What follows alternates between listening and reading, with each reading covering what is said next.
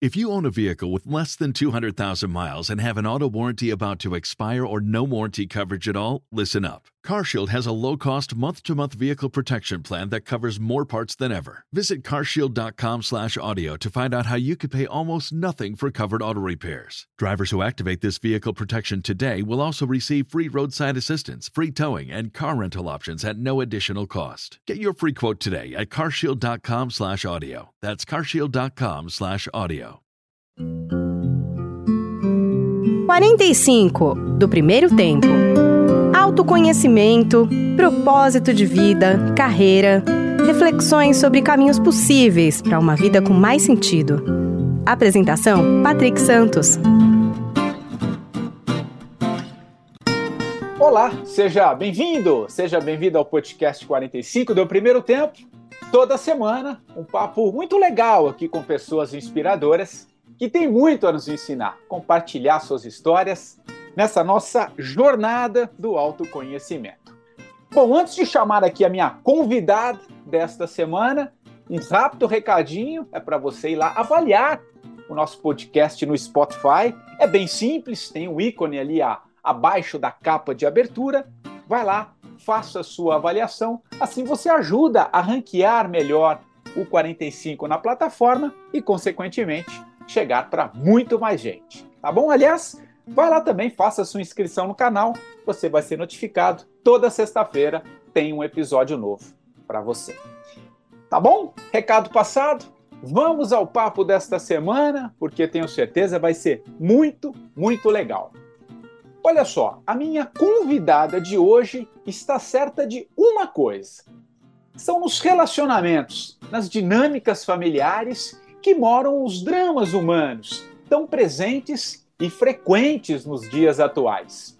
Segura de que a vida é um eterno caminhar em busca da nossa verdadeira essência, esta minha convidada é uma apaixonada pelo despertar humano, o que a leva a integrar em sua formação inúmeras práticas terapêuticas, caminhos espirituais e estudos também na área de psicologia, mas um em especial é o grande foco da sua jornada terrena.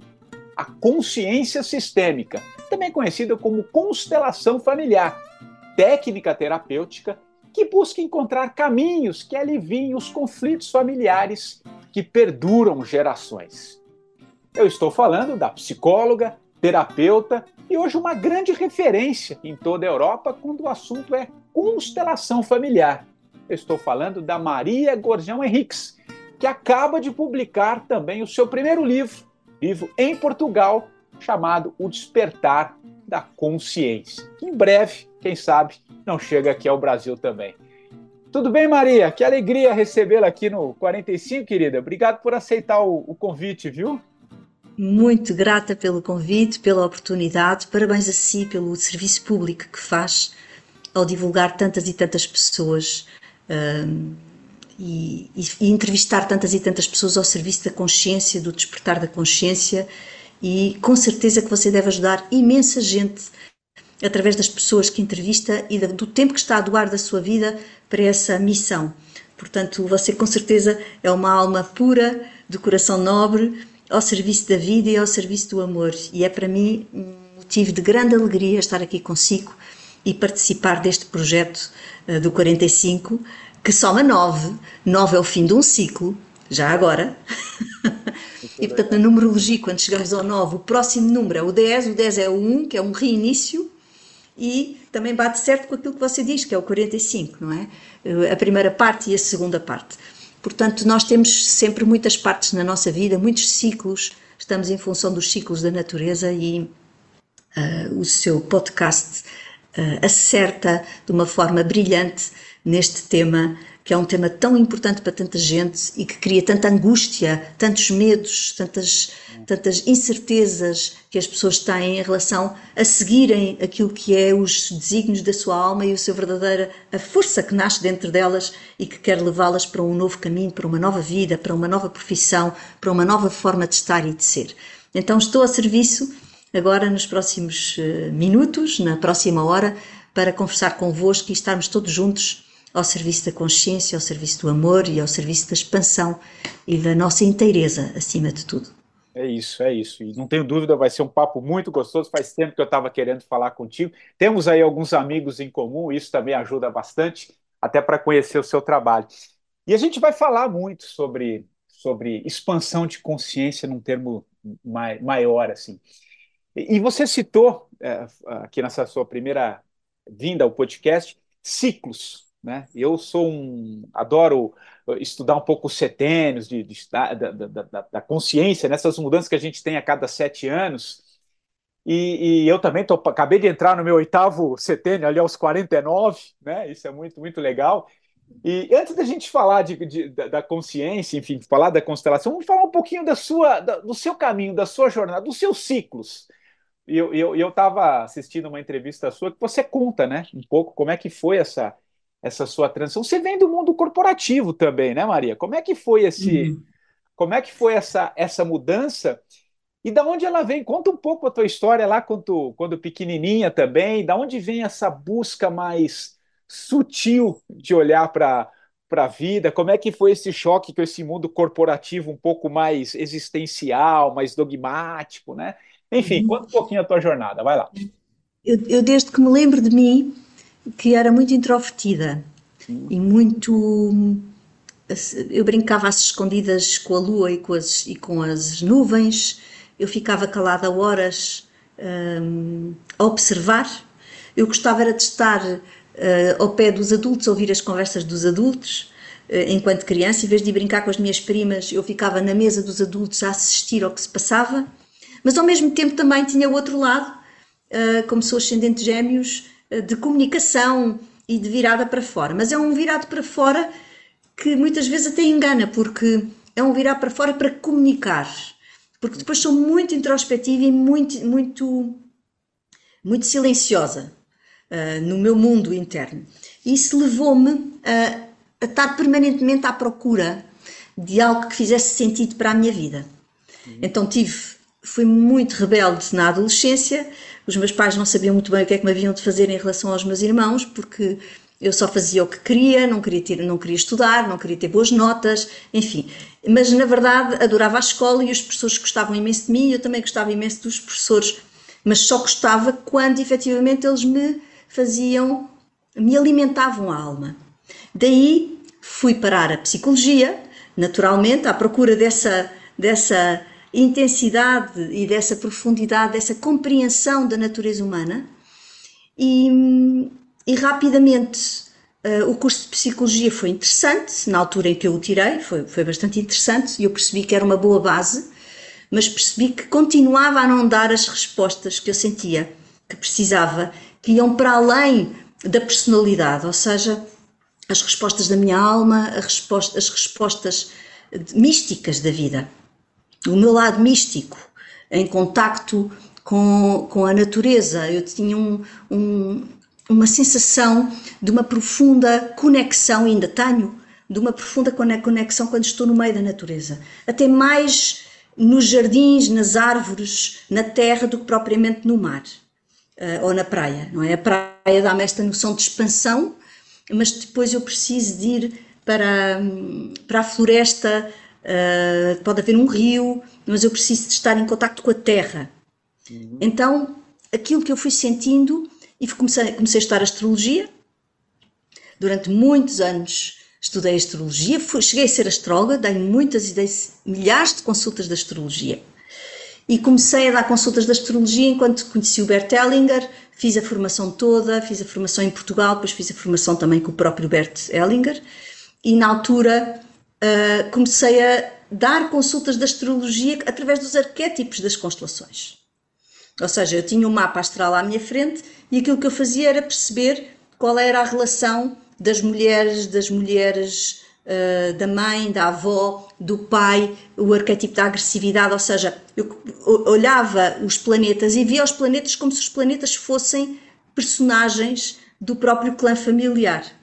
Então, basicamente, o que eu fazia era constelações através da astrologia, porque tinha o um mapa da mente da pessoa. A astrologia em si, tradicional, também não me serviu mais, porque eu sentia que a astrologia não me dava resposta para aquilo que eu sentia que existia, porque quando me faziam um mapa astral eu percebi que estavam a falar de mim. mas que estavam a falar da minha personalidade, não estavam a falar da minha alma. Porque na astrologia antiga, um mapa desenvolve-se em vários mapas. Nós temos o mapa da personalidade, o mapa da alma e o mapa da memória inconsciente. Ora, tudo, a astrologia que é, que é usada no cotidiano pelas pessoas é o mapa da personalidade. A personalidade é 1% ou 2% daquilo que eu sou. E eu continuo ávida de compreender o que está nos 97% do meu inconsciente. Sendo um iceberg, e sendo um iceberg onde 2% é a parte de cima que aparece e o resto está no fundo do mar, está debaixo d'água, congelado. Uh, se nós tivermos dois sócios numa empresa onde um tem 2% das cotas e o outro tem 97% das cotas, quem é que manda na empresa? Quem manda na empresa é o sócio maioritário. Então, quem manda nas nossas vidas é o nosso inconsciente. E esse inconsciente ele está debaixo d'água. Então, isso levou-me a estudar a astrologia ainda de uma forma mais profunda daquilo que se usa cá fora na sociedade que nós conhecemos. E levou-me a perceber dinâmicas ocultas inconscientes que nós precisamos de projetar para estar. Então, levou-me ao caminho do despertar da consciência, ou seja, do despertar humano. No meio disto tudo, e enquanto estudava astrologia, psicologia e astrologia, trabalhava num banco, onde trabalhei 15 anos. 15 Até hoje anos. tenho 52 é bastante, hein? bastante tempo, não é? Sim, sim. Uh, comecei muito cedo, comecei com 18 anos Uau, a trabalhar. Portanto, comecei muito cedo, porque queria sair de casa, queria ser independente, queria ir viver com amigas, queria ganhar o meu dinheiro, não queria continuar a que me cobrassem que eu não estava a tirar boas notas, etc, etc. E, portanto, rapidamente fui para um part-time, que do part-time comecei a vender produtos bancários ao telefone, uh, atingi os rankings todos das vendas dos produtos, convidaram-me a, a, a, trabalhar nesse banco. Ao fim de um mês estava empregada, sem, sem nunca ter pensado nisso. Então, uh, entrei aos 18, tive 15 anos, uh, entretanto casei, tive uma filha, depois perdi um filho, depois tive outra filha, e então, quando perco uh, o meu segundo filho, entro numa grande crise. Entro num grande vazio, entro num, num movimento, numa noite escura da alma muito profunda, onde eu senti que aquilo que me aconteceu foi tão profundo e, e, e tão impactante para mim que ninguém me compreendia, nem tão pouco o meu marido da época, o pai das minhas filhas. Um, eu depois divorciei-me mais tarde, portanto tive três filhos com ele. Uma, a minha filha mais velha tem 26 anos hoje em dia e a mais nova tem 24. E no meio das duas, portanto, tive esta, este, este aborto espontâneo. Mas que foi de facto um, um período de viragem porque entrei num processo interno muito profundo. Eu tinha tudo aquilo que uma, que uma mulher, que uma pessoa pode querer, tinha um cargo, entretanto tive uma carreira no, nesse banco, era, um dos, era o maior banco da praça em Portugal, tive uma carreira hum, daquelas assim, de ascensão vertical, hum, com menos de 30 anos era diretora, tinha uma equipa grande, ganhava muito bem, tinha carro de, de, do banco como diretora, portanto tinha carro, tinha empréstimos a taxas espetaculares, tinha as férias todas, tinha muita responsabilidade na mão e, e muita autonomia. Mas continuava a sentir que aquilo que eu tinha me faltava eu. Então eu estava no campo do fazer e não no campo do ser. Eu estava no campo da, da da conquista material e não do combate de mim própria, entre a minha, a minha sombra e a minha luz. Ou seja, do combate uh, interno, do combate no sentido de, da pacificação do meu próprio mundo, do, das dores que me iam dentro, da minha infância, um, das minhas memórias e portanto aquilo que eu sentia era que, que, tá, que efetivamente eu cumpria tudo e era super feliz, porque era mesmo muito feliz. Dinâmica, divertida, com, com muito, muito na área comercial. Eu, eu lidava com centenas de pessoas. De repente estavam-me a pedir para dar formação a centenas de pessoas, organizava reuniões com milhares de pessoas, onde apresentava os programas uh, comerciais e, e aquilo era tudo muito fácil. E portanto, sem que eu quisesse, rapidamente me puseram a dar formação e rapidamente me puseram num palco a apresentar coisas para convencer os outros de que aquele era o caminho.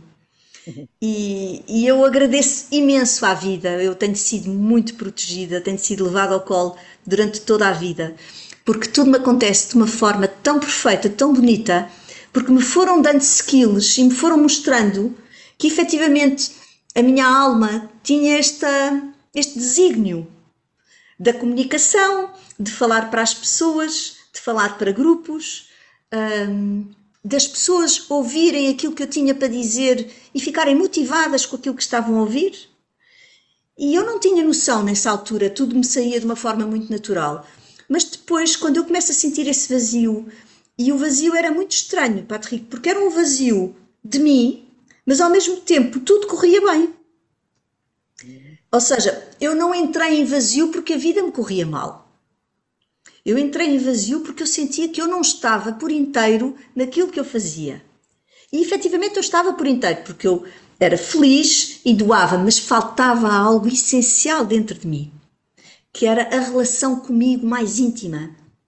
Era algo dentro de mim que gritava por eh, um, uma profundidade e um sentido de existência, de missão, de propósito de vida, que eu sentia que se eu tivesse, se eu ficasse ali muito mais tempo, eu ia, eu ia me falhar no meu propósito de vida.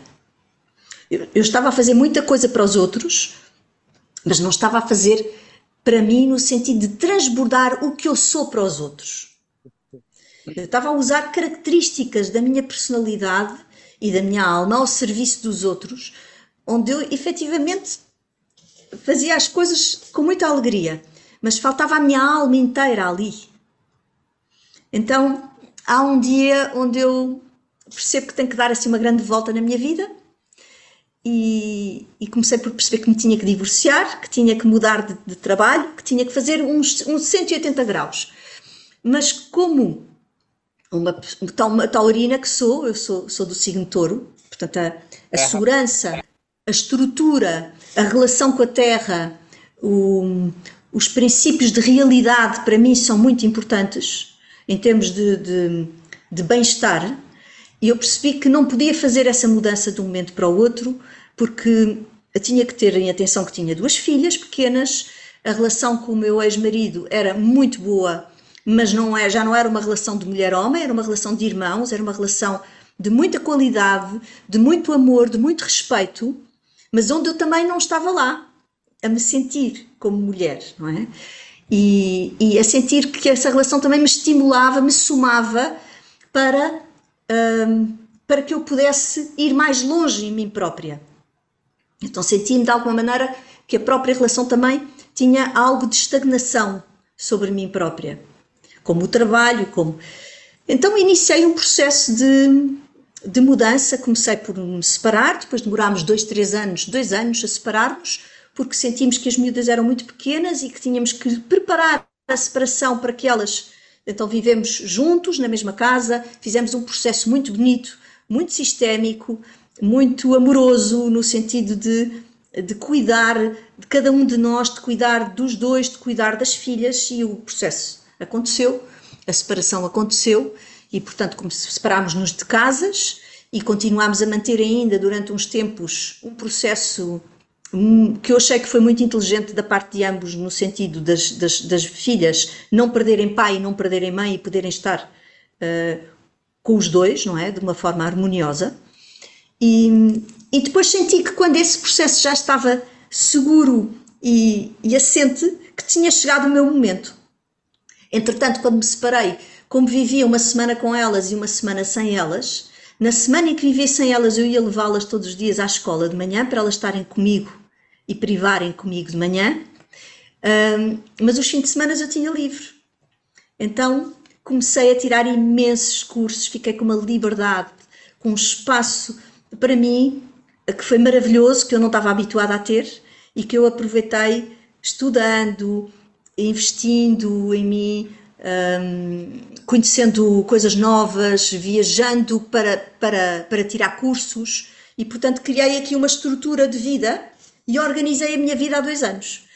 Quando senti que, que, que, quando anunciei no banco que me queria ir embora, foi um grande choque, porque ninguém estava à espera que eu quisesse ir embora. Entretanto, já tinham investido em mim pós-graduações em gestão, uh, na Universidade Católica, enfim, havia uma série de um investimento muito grande do banco nas minhas, nos meus skills, para eu continuar a crescer e assumir novos cargos de maior responsabilidade ainda da alta direção do banco, por aí adiante. E eu disse: não, não, não, um, isso não vai acontecer.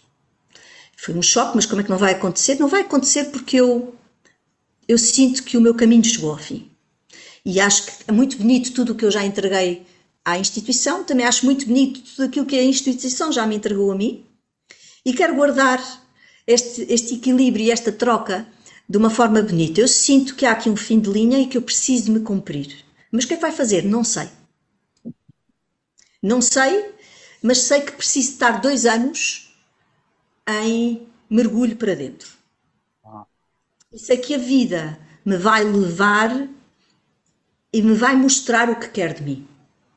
Mas sei que eu preciso fazer esse mergulho. Entretanto, eu já tinha a minha própria casa, e, portanto, organizei tudo. Tinha a minha casa própria, não tinha empréstimos nenhums, tinha as minhas filhas semana sim, semana não, e eu avisei as minhas filhas que íamos apertar o cinto, no sentido de que uh, elas iam ter menos coisas, mas mais mãe.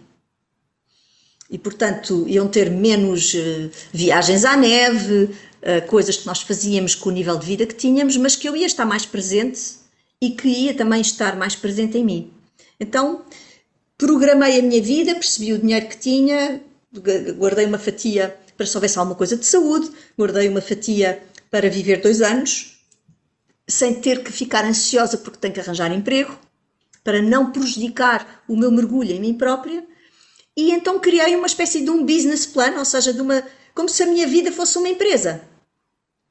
E que eu tinha que me organizar financeiramente, uh, a, nível, a nível de organização da casa, para que as coisas fossem tranquilas, no sentido de serem um, honestas, bem pensadas, estruturadas e não aquela coisa de porque a maior parte das pessoas saem dos empregos porque já não aguentam mais. E isso é preciso ter muito cuidado, porque quando eu, já, eu saio do emprego porque já não aguento mais, eu vou criar um novo emprego que vai ser mais do mesmo do anterior. Nós devemos sair com muito amor, agradecendo com muita gratidão pelo fim do ciclo. E um fim do ciclo só é fim de ciclo se ele for integrado e incorporado e amado dentro de nós com toda a tranquilidade. Maravilhoso. Nossa, maravilhoso. Como, sim, como, como, como, como uma, uma cobra que muda a pele, como, um, como um, uma larva que entra dentro do casulo, como um caranguejo que tem que mudar a casca. Há um momento de fragilidade que é um momento onde nós temos que largar aquilo que nós sentimos que é uma estrutura velha, que não vai evoluir mais para além daquilo que nós já conhecemos. Saber que esse período de transição é um período de alta vulnerabilidade, mas que ele precisa de ser vivido com muita confiança, com muita entrega, mas não esquecendo o princípio da realidade. E o princípio da realidade é nós vivemos numa sociedade onde temos que ir ao supermercado, alguns de nós temos filhos e nós temos que criar condições os nossos filhos não têm culpa das nossas crises. Então, temos que criar condições de o fazer bem, não o fazer por ruptura. Porque a ruptura cria uma energia de tensão, essa tensão vai-nos baixar a vibração. E com a vibração baixa, nós só vamos co-criar a vibração baixa. Então, Uau, era, era preferível ter um emprego, ter aquele ordenado fixo e ter a liberdade de ter o ordenado fixo e ir fazendo as coisas e assumir uma nova liberdade dentro desta estrutura. Se eu quero ir para mais longe e para mais alto, eu tenho que criar esse movimento. Então há aqui um movimento que é a larva, quando ela entra dentro do casulo, se nós perguntarmos a uma larva se ela quer entrar dentro do casulo, nenhuma larva quer entrar dentro do casulo, porque ela vai morrer. O tema de fundo é que ela entra na noite escura da alma, ou seja, ela entra num processo de olhar para dentro onde ela fica confinada. E a palavra confinamento hoje em dia está na moda, por causa do Covid, não é? Ela fica confinada.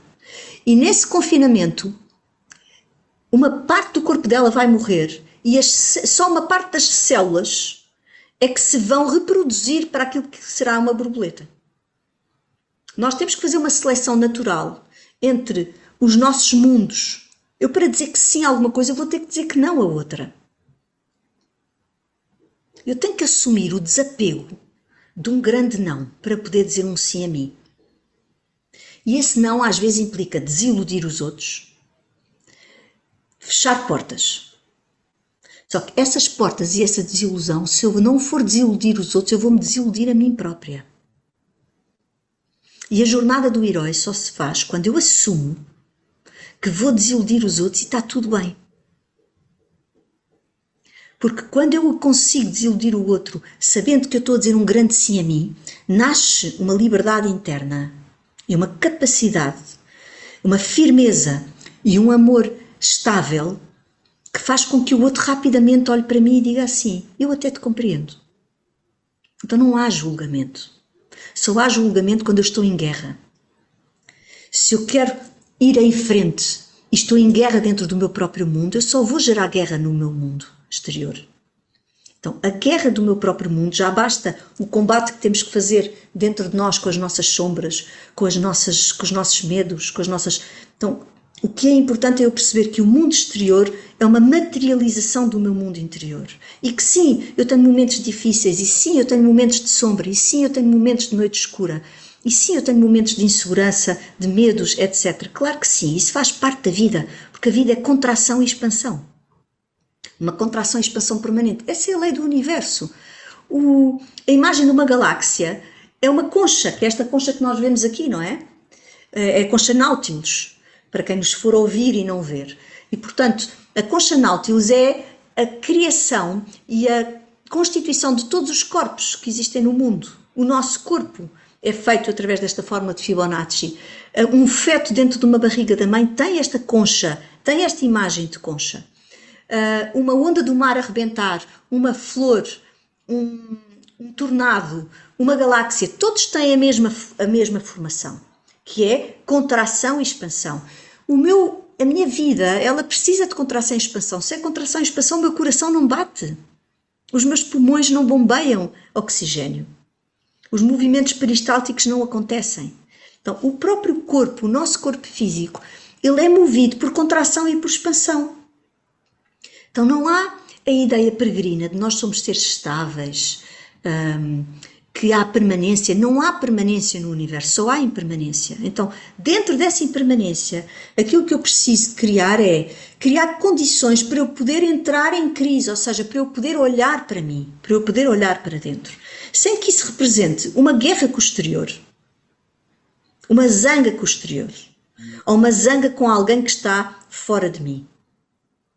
Então, quanto mais eu me pacifico no meu mundo interior, mais eu liberto os outros de se transformarem naquilo que eu preciso de ver, que se não vir no meu mergulho interno, os outros vão me servir de gatilhos para eu poder olhar para dentro de mim. Nossa, assim, muita coisa assim me ocorreu te ouvindo e maravilhoso assim a cronologia que você foi trazendo da tua vida e fazendo um paralelo, né, com o teu olhar sobre muitas coisas. E, enfim, fui linkando aqui alguns pontos para a gente abordar, mas eu vou pegar talvez esse último ponto é, da sua da tua resposta, quando você foi passando um pouquinho, né, que a gente não deve mudar por impulsividade, tem que ter um pouco de planejamento, entender como é que as coisas são jogadas, afinal vivemos aqui na, na Terra, né, como seres encarnados, enfim, mas e, e, e, essa última frase, né, que a vida é expansão e contração, né, como você traz também dentro das leis herméticas, e aí eu queria, eu queria pegar, é, porque o mundo, o, a, o próprio planeta, as galáxias também estão em expansão e em contração, né? E aí fazer um link que eu queria o teu, o teu olhar, trazendo um pouco para a conjuntura e para o momento que a gente está vivendo, que acho que isso é legal. De que maneira que eu queria que você fizesse um pouco esse, esse link?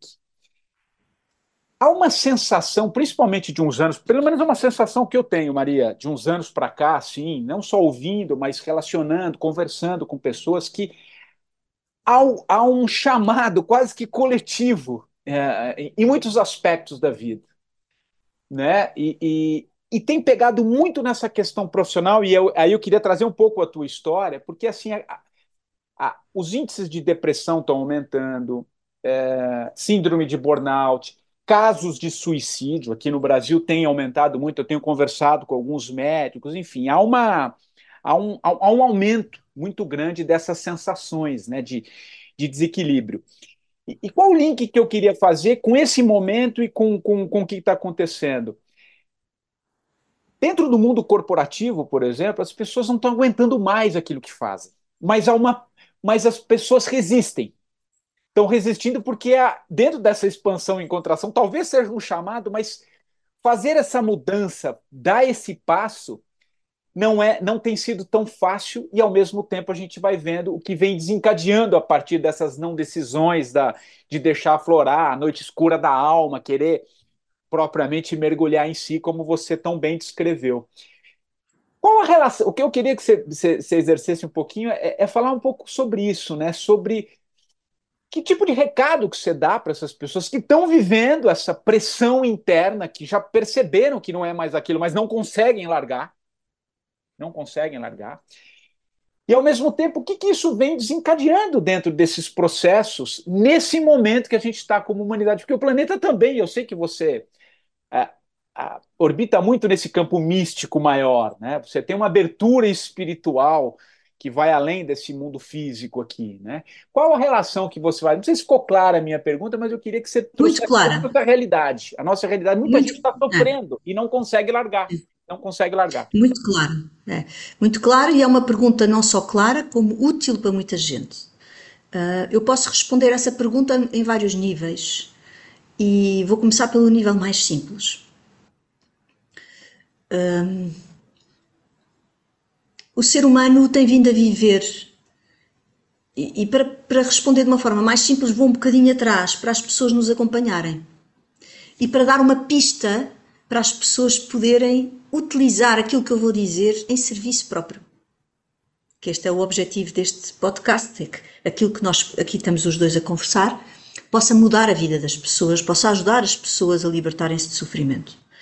Então, uma das coisas que tem acontecido há centenas de anos é que o ser humano, fruto de usar sapatos, sapatos que são feitos de borracha, deixou de estar em contacto com a Terra. E esse contacto, essa perda do contacto com a Terra, nós deixamos de receber a energia eletromagnética da Terra e nós somos um ser eletromagnético. Nós somos luz e vibração. E é como eu estar dentro de um carro que tem rodas de borracha. Portanto, eu não estou a receber a vibração da Terra. Isso cria algo brutal que se chama dissociação. Não estando em contacto com a Terra, eu não recebo a energia da Terra, eu estou na Terra, mas não estou em contacto com os ritmos da Terra. Somos o único animal à superfície da Terra que agride a Terra. E agride porquê? Porque não a compreendemos, nem a respiramos, nem vivemos em função das suas leis. Isolamo-nos. Caímos num grande isolamento. E nesse isolamento, nós estamos perdidos dentro de nós não estando em contacto com a Terra, eu não consigo estar em contacto com o céu, porque o meu corpo é a ponte entre o céu e a Terra. Eu tenho os pés na Terra e a cabeça no céu.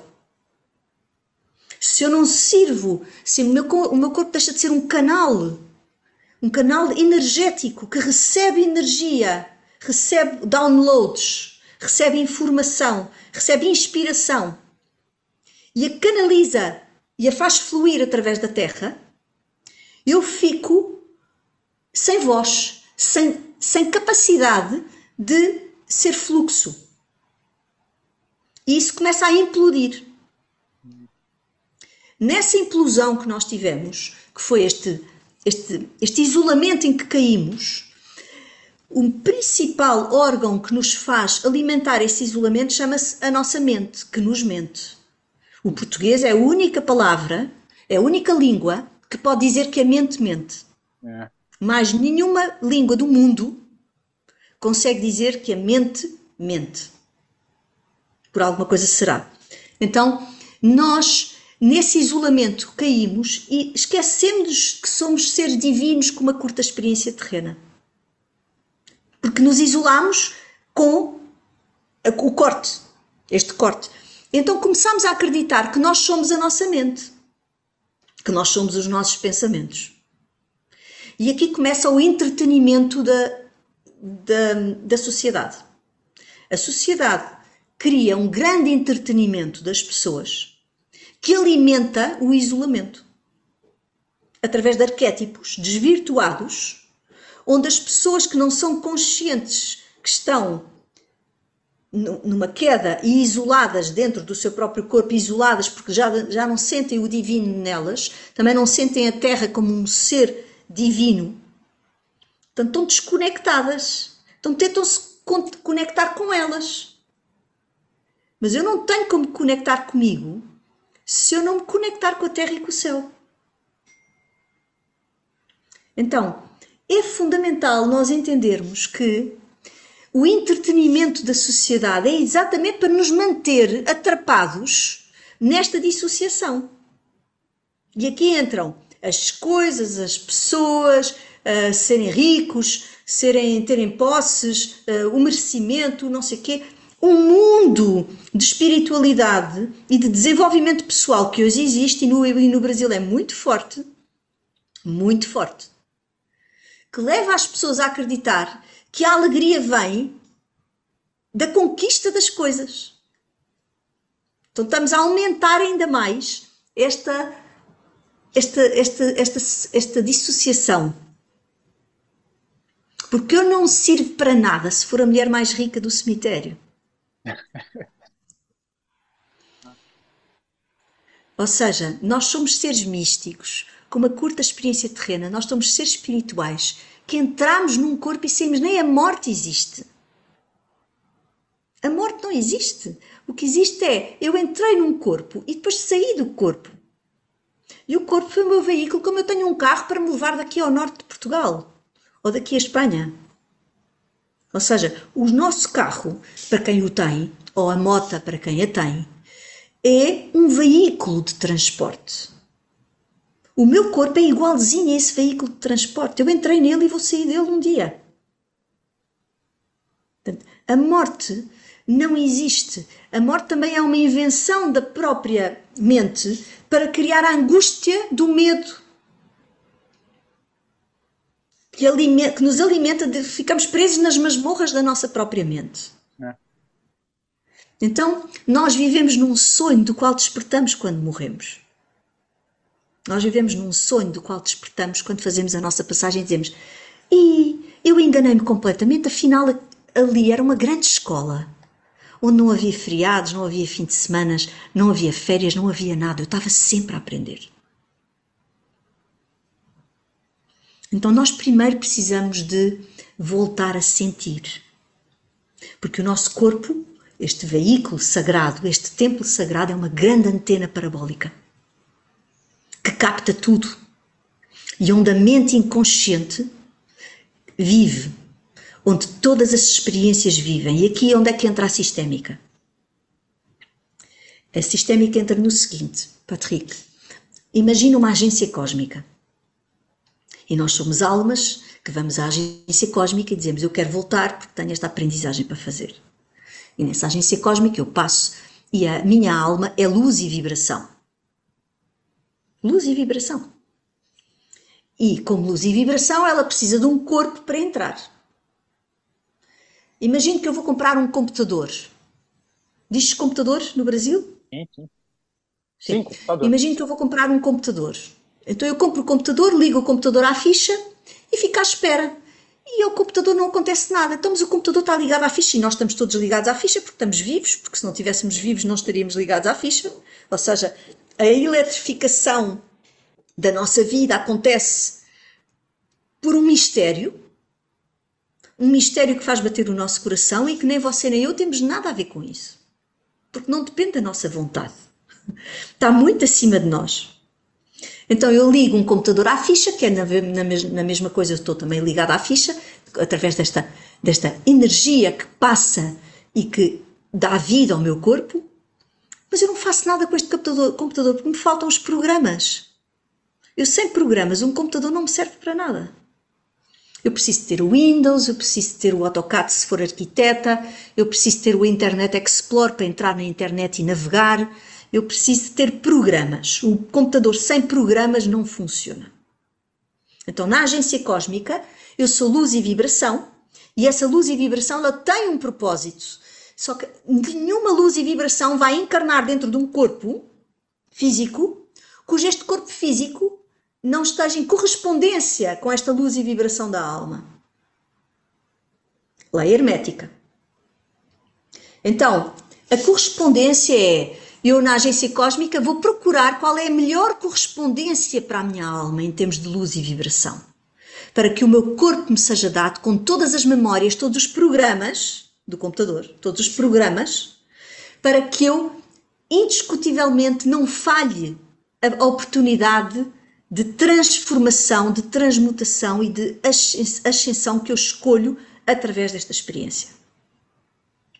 E a, e a, e a, a família que eu vou escolher, o país que eu vou escolher, as condições socioculturais que eu vou escolher, tudo isso faz parte da frequência e da vibração que a minha alma escolhe para entrar dentro de um corpo. Vou dar outro exemplo que eu penso que toda a gente vai entender muito bem. Nós ainda somos do tempo, e eu espero que as pessoas que nos estão a ouvir também, que eu acredito que sim, onde eu tinha um rádio e eu queria ouvir uma música e eu tinha que me sintonizar, não vinha já tudo feito como vem hoje. E nós, até isso nós perdemos, Patrick. Até isso nós perdemos. A alegria de nos sintonizarmos na frequência certa para ouvir a música que queremos. Vem tudo feito. Eu compro uma televisão, já vem os canais todos feitos.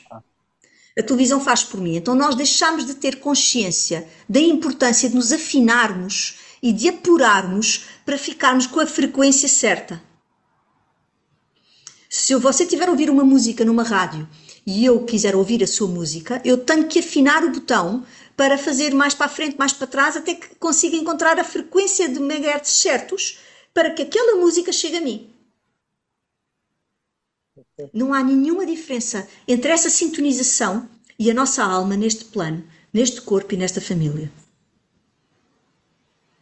Nós vamos precisar de todas as experiências. Então, quem vai atrair a família é o programa da alma que se vai sintonizar na agência cósmica com o corpo que precisa. E esse corpo vai trazer o quê? As memórias genéticas e epigenéticas de todos os meus antepassados, de todas as histórias vividas, de todos os silêncios, as vergonhas, as, hum, as, hum, as conquistas, uh, tudo aquilo que. as vidas inacabadas, as vidas interrompidas, os sonhos não vividos, tudo aquilo que o meu clã me vai dar é exatamente aquilo que eu preciso, porque é impossível matematicamente a minha alma entrar num corpo com o qual não esteja em sintonia perfeita com a carga genética e epigenética que este corpo me oferece.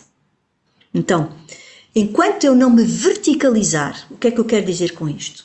Que quando nós vivemos separados, isolados da nossa natureza divina, nós vivemos horizontalmente. Então eu vivo, e aqui sim, as constelações familiares são importantes, porque como eu vivo horizontalmente, tudo aquilo que esta gente viveu antes de mim é informação essencial para mim. Só que eu estou a repetir ciclos atrás de ciclos ciclos memorizados atrás de ciclos memorizados. E não quer dizer que eu saiba sair na rotunda, na, na, na rua para onde eu quero. Vou repetir. E ao Patrick, nós vivemos num plano da Terra, e agora vou buscar a minha veia astróloga, como estudei astrologia, estudei muitas coisas diferentes, hermetismo, enfim, estudei muitas coisas diferentes, depois é fácil para mim fazer uma espécie de uma síntese de uma, da forma mais simples para que as pessoas nos entendam. Então, qual é a diferença entre a Terra todos os anos dá uma volta ao Sol? Todos os planetas têm o seu ritmo. A Vênus e o Mercúrio também demoram um ano a dar a volta, mas depois fomos para o Marte, já demora dois anos, fomos para o Júpiter, Júpiter demora 12, e o dito Saturno, o tal das crises dos sete anos, demora 29 anos e meio. Então, eu, tudo anda de uma forma atrapada, em círculo fechado, fechado em relação ao Sol, à consciência. Só que a consciência representa 1% do que eu sou, porque o resto é tudo inconsciente. Então, o sítio onde nós estamos e a natureza onde nós estamos é tão perfeita, tão perfeita, que até temos uma lua que representa o nosso inconsciente, que para a nossa mente tem o mesmo tamanho do Sol. Então eu não tenho como chegar ao Sol sem passar pela lua, sem mergulhar no meu inconsciente e descobrir essa luz que a lua reflete do Sol para a Terra, para que eu, através deste plano, possa conhecer o meu inconsciente por espelho. E o que nós vivemos é um espelho, um holograma. Um holograma. Que a Lua nos mostra. Então, nesse processo de ciclos, se todos os ciclos são intermináveis da Terra à volta do Sol e onde ela não deixa de, nunca de estar à volta do Sol, qual é a diferença entre esse ciclo e o meu ciclo emocional? Que tem que fazer retundas atrás de retundas até ser capaz de dar um salto quântico para um outro lugar. Eu vou precisar de rotundas como a espiral evolutiva. Ela, ela está a evoluir, ela está a ir para uma expansão ou para uma contração. Importa pouco agora. Mas há um ponto, há um ponto filosófico onde o círculo se fecha. E se eu não sair na, na estrada certa, na rotunda, eu vou ter que fazer mais uma rotunda, porque eu não vou fazer marcha atrás numa rotunda. Eu tenho que fazer mais uma volta. Mais uma volta. De, até. De, não, não. Até ser capaz. Perfeito. E quando você fala retunda, né, é, é para nós aqui brasileiros, seria uma espécie de uma rotatória, só para. Isso! Não, é tipo uma rotatória, né? É, é Isso. Saber o caminho que você vai na, na, na retunda, na, na, rotatória. Pode continuar. Isso, rotatória. Não sabia que se chamava rotatória. Vou tentar dizer rotatória. Então, se eu entro numa rotatória e eu não consigo sair no sítio onde eu queria, eu não posso fazer uma marcha atrás. Eu tenho que fazer mais uma rotatória até me aprender a posicionar no sítio certo para poder sair sem nenhum acidente. Não, muito, muito, muito legal. É, ainda tem quer concluir? Porque eu, eu, eu acho que faz muito, faz muito sentido, faz Sim. muito sentido. Eu compreendi perfeitamente. Então, nós, como seres de luz, como seres místicos, como seres divinos com uma curta experiência terrena, nós vimos recordar a nossa natureza e vimos neste plano aprender a espiritualizar a matéria. Ah. Compreender a beleza e o amor e a compaixão e a vida e a abundância e o milagre que está em tudo o que está à nossa volta. A começar pelo nosso próprio corpo físico. Mas como caímos e, e somos muito, estamos muito isolados, a família e o clã começam por nos dar os programas e as rotatórias necessárias para que eu recorde quem sou. Então eu vivo horizontalmente. E muita gente vive horizontalmente. E qual é o despertar da humanidade neste momento? É que está a ser pedida à humanidade para aprender a viver verticalmente. Perfeito. Então, está a ser pedido à humanidade para um despertar de consciência que nos pede para recordarmos que somos seres místicos e divinos com uma curta experiência terrena. E que tudo aquilo que carregamos geneticamente e epigeneticamente são os gatilhos que nós precisamos para fazer as rotatórias necessárias e reconquistarmos e, e voltarmos a amar e voltarmos a ter o amor por nós, a compreensão e a compaixão no nosso próprio mundo, que nos permita sair sem problemas nas estradas e nas saídas que nós escolhemos sair. Sem repetir sem fim as nossas rotatórias. E só se faz assumindo uma das primeiras grandes virtudes de um momento de transformação, que é a responsabilidade. A grande virtude de um ser humano que descobre a sua natureza mística é a começa a assumir responsabilidade sobre a sua vida. E nós vivemos aonde, Patrick, numa vida paternalista, numa sociedade totalmente paternalista, que tirou o poder às pessoas e onde as pessoas estão num grande entretenimento, presas dentro do seu próprio corpo, isoladas da sua natureza divina, presas na matéria e no querer ter e fazer e, e querer ter e fazer, e totalmente longe da experiência mística que é estar vivo, sentir a alegria e a abundância da vida, a gratidão de receber um corpo, o nosso templo sagrado dos nossos pais, e compreender que for, sejam sido o que eles, o que eles tenham sido, que eu escolhi isso na agência cósmica para receber essa vibração e a poder trabalhar e transmutar. Portanto, eles fizeram, um, nós criámos um pacto de amor profundo com os nossos pais e os nossos pais fizeram-nos o favor de cumprir à risca esse pacto de amor e não o desvirtuar nunca. Nós é que deixamos de compreender que tudo isso é para um bem maior de uma transformação e de uma transmutação de alma. Então, o isolamento é, tem a ver com isto. Os arquétipos principais hoje em dia, o arquétipo do guerreiro, está desvirtuado com os jogos de computadores, onde temos adolescentes a viverem graus de agressividade enormes em jogos de computador durante horas a fio.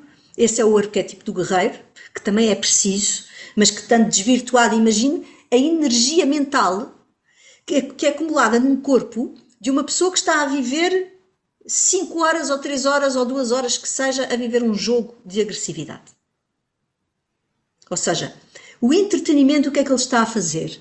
Está a fazer as pessoas ficarem presas nas masmorras da sua própria mente, através das redes sociais, através de, de, do parecer em vez do ser, e onde a pessoa fica com dissociada do sentir do seu próprio corpo.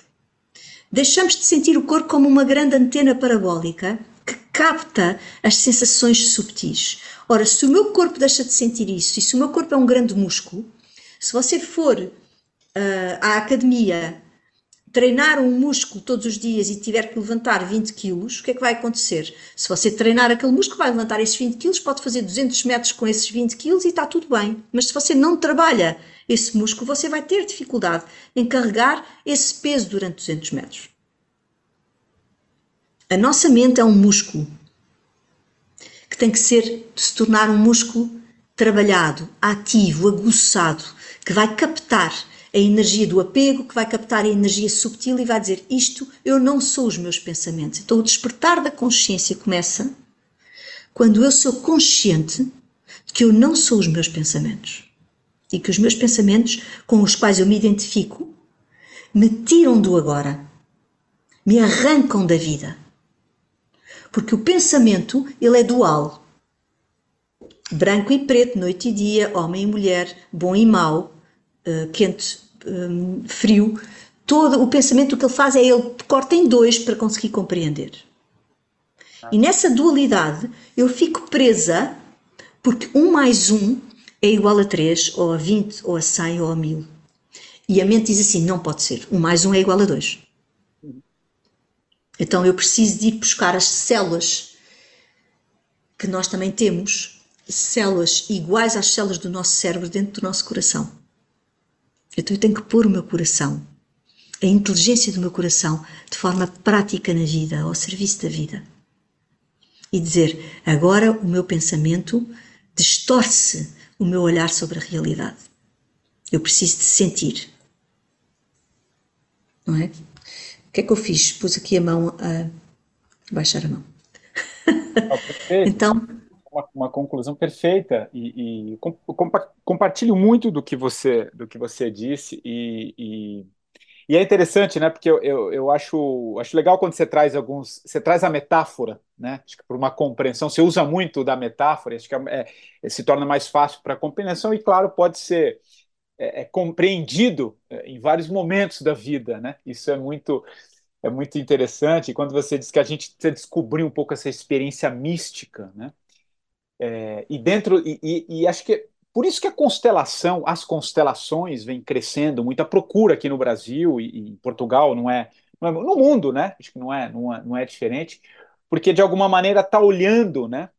Para essa percepção nossa de, de evolução de uma maneira sistêmica, né, que consegue é, é, integrar, é, integrar mais do que separar. Eu acho que essa é, a, é a, o que eu queria te trazer. E, e, e, quando eu te fiz a pergunta, né, dessa percepção que a gente tem de, de, de um chamado interno, de mudança coletiva, né, é, e quando você foi até recorrendo à astrologia, foi buscando e, e entendendo o mundo, o momento de mundo que a gente vive, né, isso está muito mais acelerado. Por isso que acho que essa percepção do chamado interno, né, essa coisa vai lá e, e, e mergulhe, né, está muito, muito mais latente, que antigamente não tinha, as gerações anteriores, acho que a constelação trabalha um pouco isso, tinha muito mais dificuldade de. Não é dificuldade, aceitava muito mais as coisas do jeito que é, hoje já não mais, porque está muito claro, Sim. né? É como se tivesse caído um véu, né, Maria? Eu,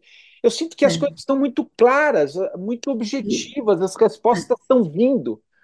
Né? Só que a gente fica na distração, como você, como você de alguma maneira trouxe, né? Do ponto de vista da sociedade e do mundo em geral, a minha opinião em relação a isso, eu tenho refletido muito sobre isso.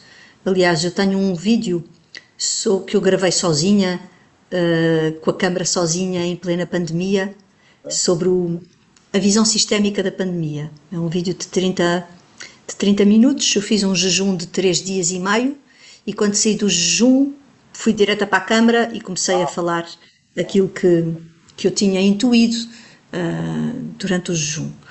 E, e a verdade é que o Covid, a pandemia, vem-nos trazer algo de essencial. Vem-nos trazer a todos e ao mundo inteiro o impacto de que somos todos um e que estamos todos interligados. Como nunca a raça humana tinha tido uma consciência evidente de todas as classes sociais serem conscientes de que há um impacto sistémico no mundo. Então, isso é muito importante, porque isso vem trazer para, para no, do campo do inconsciente coletivo para o consciente coletivo uma expansão de consciência de toda a humanidade. Afinal, estamos todos ligados. Afinal, o que acontece num país impacta em todos os países e na vida pessoal de todas as pessoas.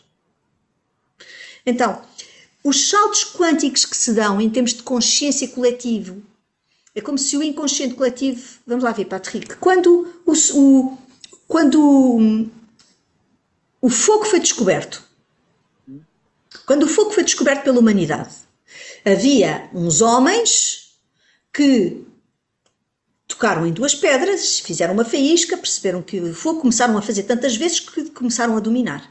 Se você puser a terra às escuras e, e for pondo umas pontinhos uh, amarelos nos sítios onde o fogo foi descoberto e a década em que foi descoberto, vai ver que foi ao mesmo tempo em várias partes do mundo. Porquê? Porquê? Porque nós temos os campos com os quais as constelações trabalham, que se chamam os campos morfogenéticos. O que é que acontece? Eu tenho uma neta que tem hoje 7 anos. E ela em pequenina, pegava no meu telemóvel e fazia assim com o dedo. Eu nunca lhe ensinei a lidar com o telemóvel. O que é que eu quero dizer com isto? Como o ser humano, há milhões de seres humanos a fazer assim com o dedo, as crianças de hoje já nascem a saber que fazem assim com o dedo sem ninguém lhes ensinar. Incrível. Não? O campo morfogenético, como há muitos seres humanos a atuar e conscientes desse gesto, quem nasce já nasce com essa consciência totalmente apurada. Perfeito. E a evolução do ser humano é feita por esses saltos quânticos do coletivo. O que é que isto quer dizer? Quando começar a haver seres iluminados no planeta, seres que conseguem transcender a mente e a matéria, seres de amor, de, de, de com, com uma pureza de pensamento, trabalhados do ponto de vista espiritual, onde estão conscientes da realidade, com a mente apurada e aguçada para captarem toda a energia subtil, não ficarem presos na, nos pensamentos, serem conscientes que somos seres divinos e que a mente é um, é, uma, é um órgão e uma ferramenta fundamental para operacionalizar o que eu sou. Mas para não ficar presa e prisioneira dessa operacionalização. É como se o operacional passa a ser o dono da empresa. Como é que o operacional é o dono da empresa? Há uma estratégia na empresa.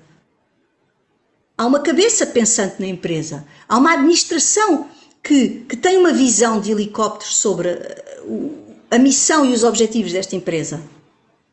Mas o ser humano não, já não vive assim. O ser humano vive a acreditar que porque pensamos já somos o dono da empresa, já temos a visão, não temos a ver que nós estamos tão separados e tão isolados que não vemos nada.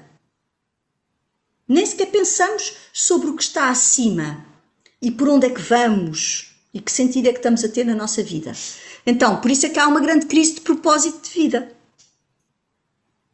Toda a gente que me chega, muita gente que me chega nos cursos, nos meus alunos, eu tenho muitos alunos, dou cursos, o meu trabalho é dar cursos, não é? As pessoas vêm, o que mais pedem é o meu propósito de vida. Eu digo, mas o propósito de vida é seres quem és. Não há sítio nenhum para ir, é só seres. Porque a pessoa pensa que o propósito de vida é fazer alguma coisa, é ir para algum lado, é ir para dentro. Então, neste, neste, neste caminho Basta haver alguns seres humanos, e a conta agora não sei precisar, mas seriam 3.400. A conta tem a ver com o número de seres humanos no mundo. É uma regra de três simples em relação à população mundial. Se houvesse um número de pessoas perto dos 4 mil seres humanos que iluminassem, a humanidade poderia iluminar toda. Porque os campos morfogenéticos poderiam criar uma onda de frequência pelo conhecimento da mente desses seres que ia emanar a vibração. Agora, acompanhe-me numa coisa. Nós temos a tabela periódica. A tabela periódica tem 121 ou 124 elementos. Agora não sei precisar, estou com, estou com uma falha de memória. Mas só seis elementos dessa tabela é que são independentes. Todos os outros são totalmente interdependentes uns dos outros. Quer dizer que há seis elementos da tabela periódica que não precisam dos outros elementos para brilharem e serem luz. E eles vão se juntar como? Vão se juntar entre eles uma comunidade de vibração para puxar o resto da tabela periódica. Então, os seres humanos é a mesma coisa. A maior parte dos seres humanos fazem parte, estão presos nas interdependências e é uma minoria consistente é que pode mudar o mundo. mas tem que ser muito consistente, muito autónoma. Tem que brilhar muito. Tem que emanar muita luz e, acima de tudo, muita compaixão e muita compreensão pelo outro. Não entrar no né? Maria, a, a, gente está nesse, nesse caminho, né? De, de, de, que, qual a percepção que você tem dessa? É claro que é, é, tudo é meio paradoxal, né? Porque ao mesmo tempo que a gente vive com algo muito perceptível nos dias de hoje, né? Que é o medo, né? É a, tudo, tudo é o medo. Os meios de comunicação, tudo que se vê, tudo que se consome, é o medo alimenta. Para baixar a vibração das pessoas. Baixar a vibração das pessoas. Mas é, é interessante que, ao mesmo tempo, esse papo que a gente está tendo aqui, tenho certeza que muitos outros também é, buscam é, essa expansão de consciência, esse outro olhar. Tem um outro mundo nascendo também, né? É, é é, é, isso que eu quero dizer. Só que, ao mesmo tempo, a sensação que tem é parece que o caos, porque o medo dominou. Dominou. Né? Se a gente olhar do jeito que a gente sempre observa, né? Mas tem aí algo, algo acontecendo também. Por isso que eu lhe fiz a pergunta. A gente está nesse caminho de, pelo menos, criar um, um, uma faixa da humanidade, um grupo que consiga uh, transpor um pouco uma massa crítica, vai, vou usar um termo mais, é. mais uma massa tá, crítica aqui. Está-se a construir essa minoria consistente, mas ela ainda não tem, ela ainda, ela ainda é muito pouco consistente. Ah, perfeito. Porque mesmo dentro do mundo da espiritualidade há muitos enganos. Ah, não tenha dúvida. Diria que tem bastante, viu? então, então uh, essa consistência ela precisa de ser coerente no desenvolvimento das virtudes, no desenvolvimento de um trabalho profundo que cada um tem que fazer por si para entrar em paz no seu próprio mundo e dessa paz emanar essa vibração de compreensão e de compaixão para com o outro e ser amor. Então, como é que nós somos amor se a maior parte das pessoas não sabem amar elas próprias? Como é que nós podemos ser se eu não sei quem sou? Então, Jesus Cristo dizia: Amai os outros como vos amai a, vós próprios. E a minha, a minha questão é: as pessoas não sabem amar a si próprias. Está tudo está muito certo. Essa é a mensagem. Mas falta o quem sou eu para mim. Quem sou eu para os outros, quase toda a gente sabe responder. Quem sou eu para mim, eu encontro poucas pessoas a responder. Então, no mundo do ter e do fazer em vez do ser, neste isolamento em que caímos, onde o dinheiro e o sucesso e tudo aquilo é que é a ordem de medida, essa minoria tem que ser mesmo muito consistente para poder uh, não ser absorvida pelo buraco negro. Ou seja, uh, essa luz tem que emanar muito. Agora, era de Aquário, que se fala muito, não é? Era de Aquário. Era de Aquário, astrologicamente. Toda a gente fala muito da Era de Aquário e que agora vamos para a nova humanidade, etc, etc. E que também é um mito para mim, porque Era de Aquário. Qual é o signo que está oposto a Aquário? Leão. O que é que é Leão? Realeza, luz própria. Então, não há era de Aquário enquanto houver uma memória de prisão. Qual é a característica dos aquarianos? Querem ser livres, querem ser independentes, hum, querem fazer coisas sozinhos, querem ir para o mundo. Porquê? Porque têm uma memória de prisão. Nelson Mandela dizia que ninguém me tira a liberdade e teve preso não sei quantas décadas. Maravilhoso. Ou seja, a liberdade é um estado de alma. Quando eu preciso de liberdade e preciso de, de, de, de, ir para o mundo e de ar e de espaço e de ir embora e de fazer e de acontecer e de viajar, e de... é porque eu estou a reagir a uma memória de prisão. O que é que eu quero então dizer com a era de Aquário para a humanidade? Se calhar nós vamos passar por, por movimentos onde, como nunca, vamos ser restringidos nos nossos próprios, na nossa própria liberdade interna. E já passámos com o Covid. Eu não sei se não teremos de passar mais ainda. Ou seja, tem que haver uma memória de prisão para eu poder ir, porque os grandes movimentos de ascensão fazem-se com uma contração profunda. Ou seja, ninguém evolui debaixo de, de, de, um, momento, de um momento agradável. Debaixo de tensão. Eu preciso de tensão mar, para calmo não forma Mar calmo não forma nenhum marinheiro, né? Tem que ser o mar, tem que ser o ponto. Né? Exatamente. E eu só vou saber as qualidades desse marinheiro quando ele se puser à prova em alto mar dentro de uma tempestade. Aí é que o marinheiro fica a saber as suas virtudes e a sua capacidade. Até lá ele não se conhece. Ele está longe de se conhecer. Então, sim senhora, vamos para a era de aquário, claro que vamos, e vamos todos, e vamos todos juntos. Só que ainda estamos numa fase muito inici inicial dessa era de aquário. Porque vamos ter que primeiro viver a prisão, para depois não aguentarmos mais a perda da liberdade, a perda de soberania, a perda de características que tínhamos conquistado como Estados de Direito interno. E, aí sim, vamos querer ser disruptivos em relação a toda a construção. É como se a construção da sociedade tal qual ela foi feita tivesse que se desmoronar, porque ela é assente no paternalismo. E o paternalismo tem um filho que obedece. Um filho que obedece não está a individuar-se. Está preso à autoridade do pai. Um Estado que dá subsídios, um Estado que, que tem um, um, um sistema de direito que, que, que cria decisões sobre a vida das pessoas. Então, mas onde é que está a individuação destas pessoas? Onde é que está a consciência que elas têm? Onde é que estão as suas virtudes e as suas responsabilidades sobre os seus próprios atos?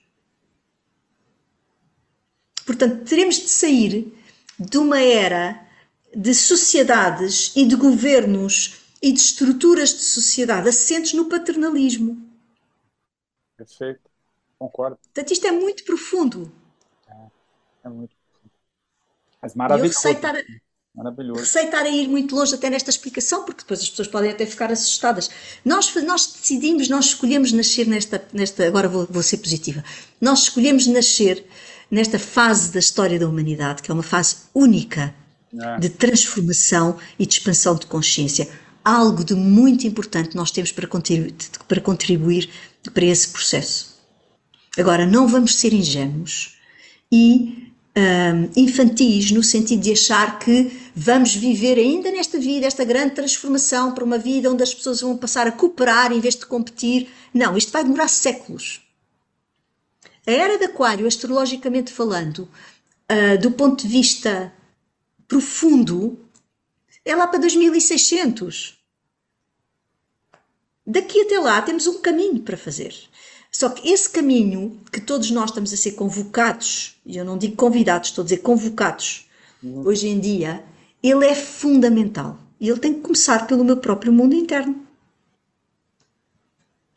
Consciente que sou um ser sistémico, consciente, Patrick, que as minhas células do meu corpo e das suas, que para a medicina é dito que temos 50 trilhões de células. Para a quântica já temos 75 trilhões de células, portanto há aqui 25 trilhões que estão perdidos entre a, entre a medicina e a quântica.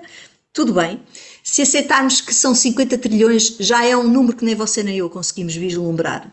Essas 50 trilhões de células do nosso corpo funcionam no nosso corpo em total harmonia. Sistemicamente, elas não andam a competir a, a célula que me faz a cor dos meus olhos não anda a dizer que quer ser a cor da pele. Ela não questiona isso. Ela junta-se com todas as células irmãs que também querem ser os, a cor dos olhos e fazem a cor dos olhos. É maravilhoso. Portanto, o ser humano tem que descobrir que eu preciso de cumprir aquilo que eu sou, com o talento que eu tenho, ao serviço da vida, sem tentar ser aquilo que eu não sou. E se eu conseguir estar no meu lugar, sistemicamente falando, eu ocupando o meu lugar, eu estou a contribuir para a taia humana, porque eu estou a contribuir para a minha contribuição como uma peça muito milimésica no meio deste processo, num grande puzzle que é a natureza humana, onde todos somos precisos para todos. Não, maravilhoso. E, e, a gente está caminhando aqui para o fim da nossa conversa, Maria. E, e antes de pedir a indicação do livro e da música, e, e é, né, o, o, a gente precisa caminhar para o que nós somos, né? E eu queria, como última, última resposta sua, de algo que eu vi numa entrevista, numa fala sua, que eu achei perfeito, já que a gente está falando um pouco de medo e lidar com essas sombras.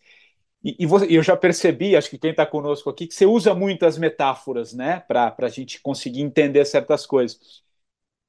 Eu, eu me lembro que você falou alguma coisa de quando a gente vai chegando, a gente vai colocando mais luz em algo, o que vai no fundo tem é, é, existe uma sombra, é uma sombra muito alta, mas ela é mais porosa. O que, que, uhum. o que, que eu quero dizer e trazer um pouco essa explicação? Que às vezes a gente a gente tem medo de entrar nas nossas sombras, né? De, de, de fazer o mergulho. Por isso que a gente tem medo de deixar alguma coisa que nos faz bem, ou algum relacionamento que está vindo, ou alguma dor que a gente tem e não enfrentá-la, né? Porque tem aí as, as questões que envolvem a sombra.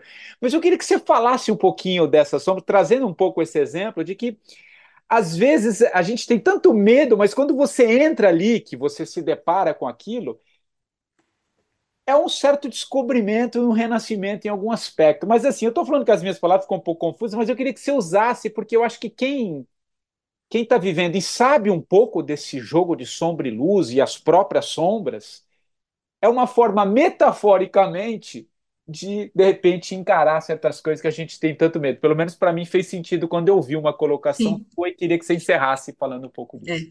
É. Então, encerrando com isso, duas coisas importantíssimas para a pessoa perceber. A Terra tem uma inclinação. Isso, acho que é isso.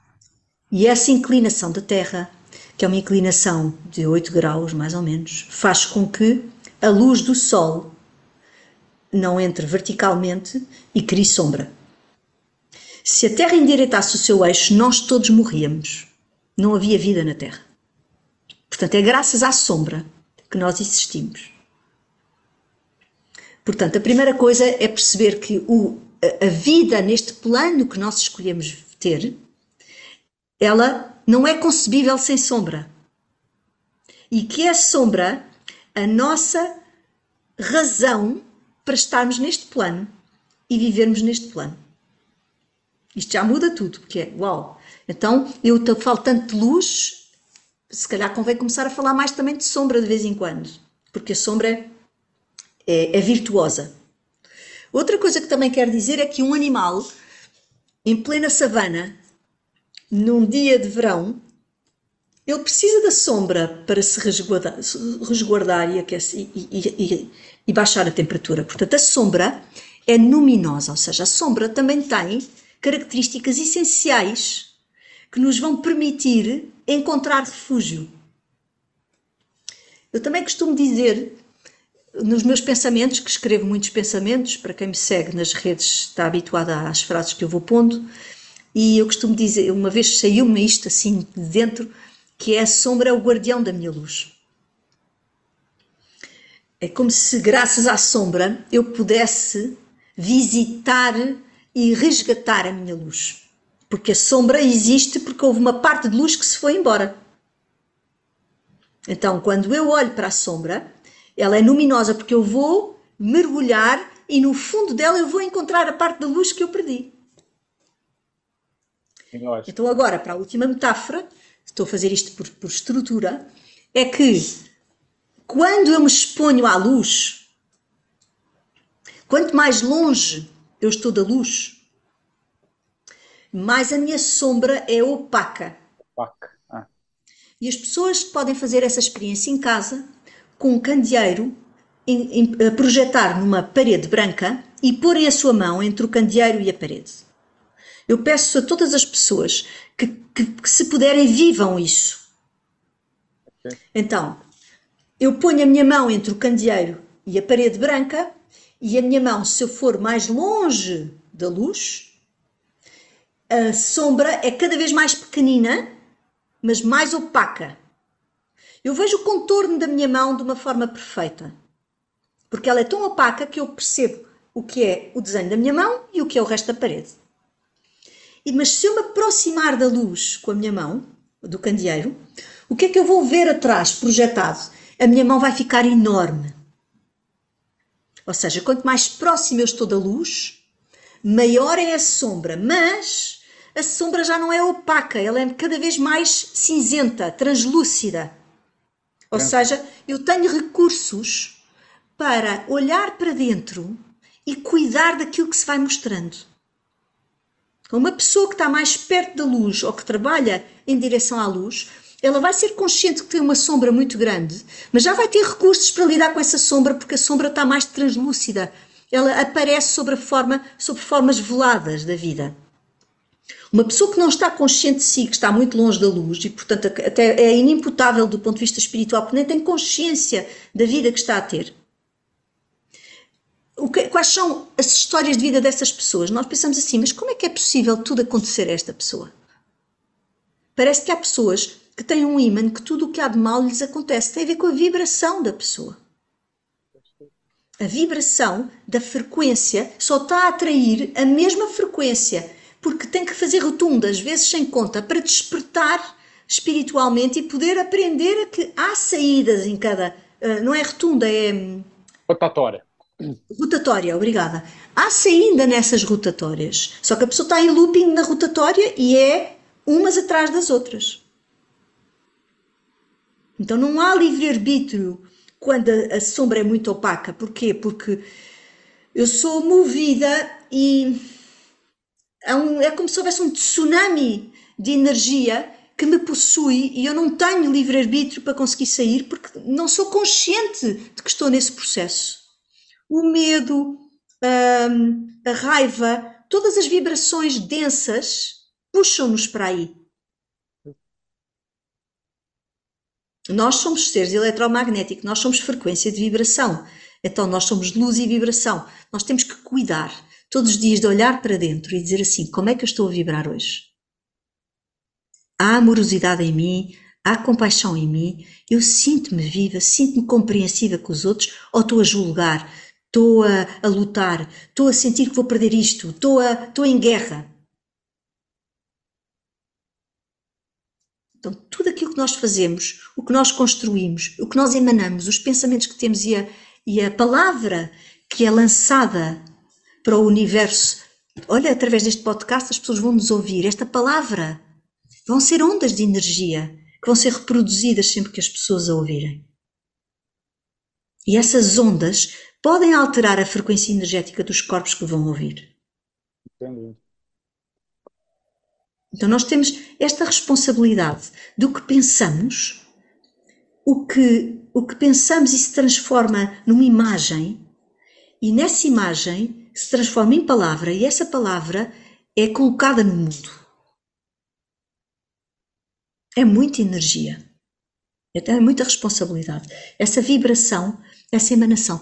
Nós fazemos a higiene do corpo, tomamos banho, lavamos a cabeça, vestimos uma roupa lavada. Por que é que não fazemos a higiene da mente?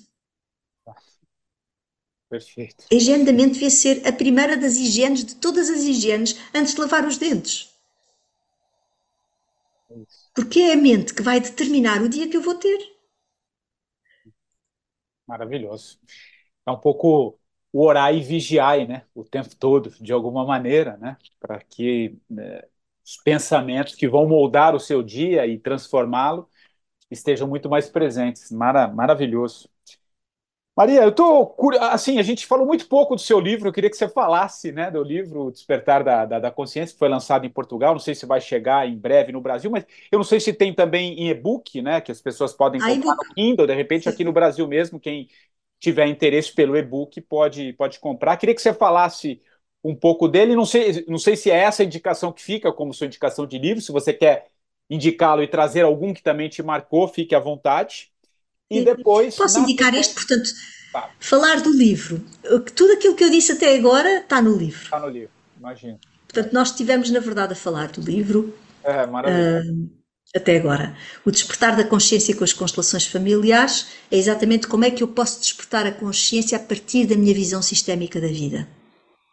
E como é que a visão sistémica da vida me, me ajuda a despertar a minha consciência.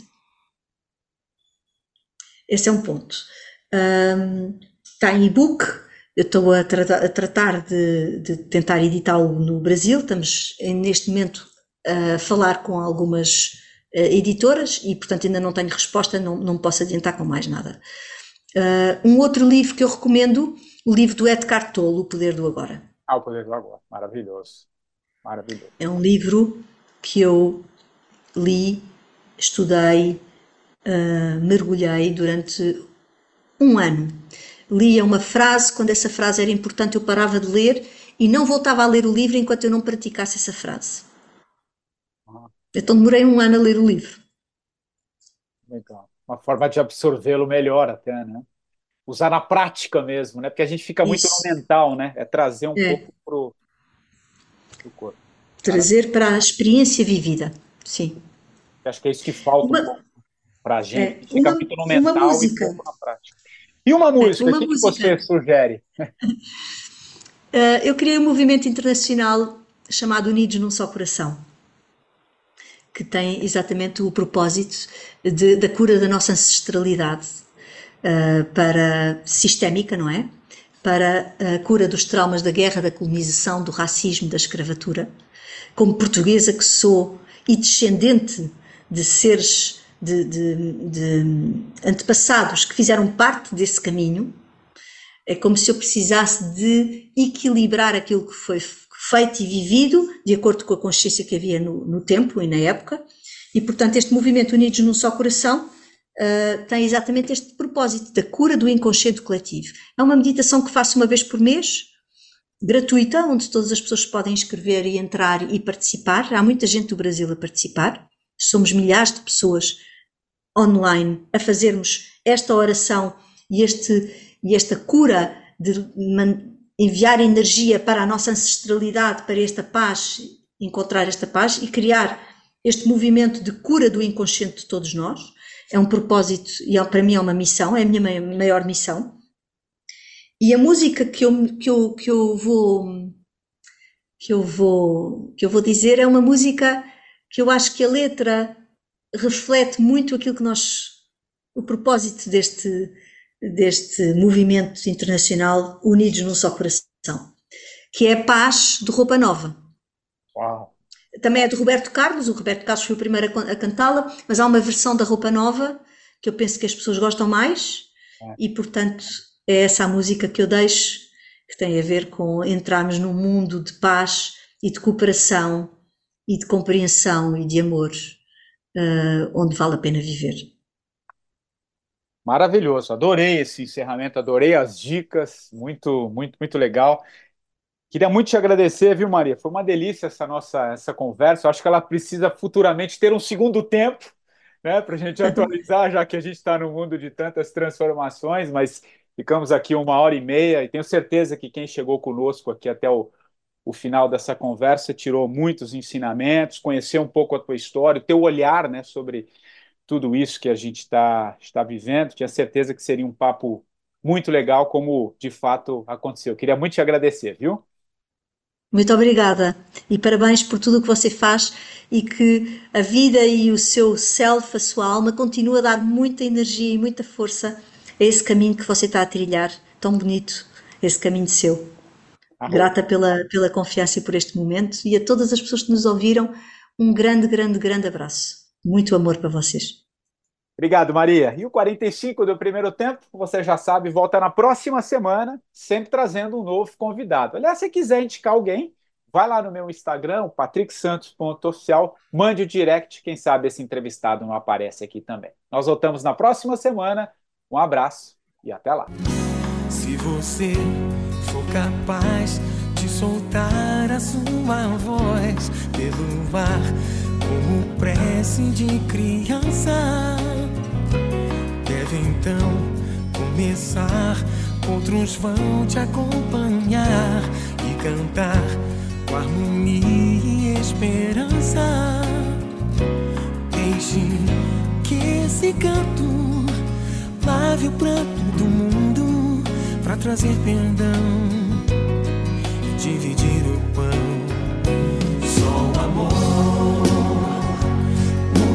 já se fez e a força da paz junta todos outra vez. Venha, já é hora de acender a chama da vida e fazer a terra inteira feliz.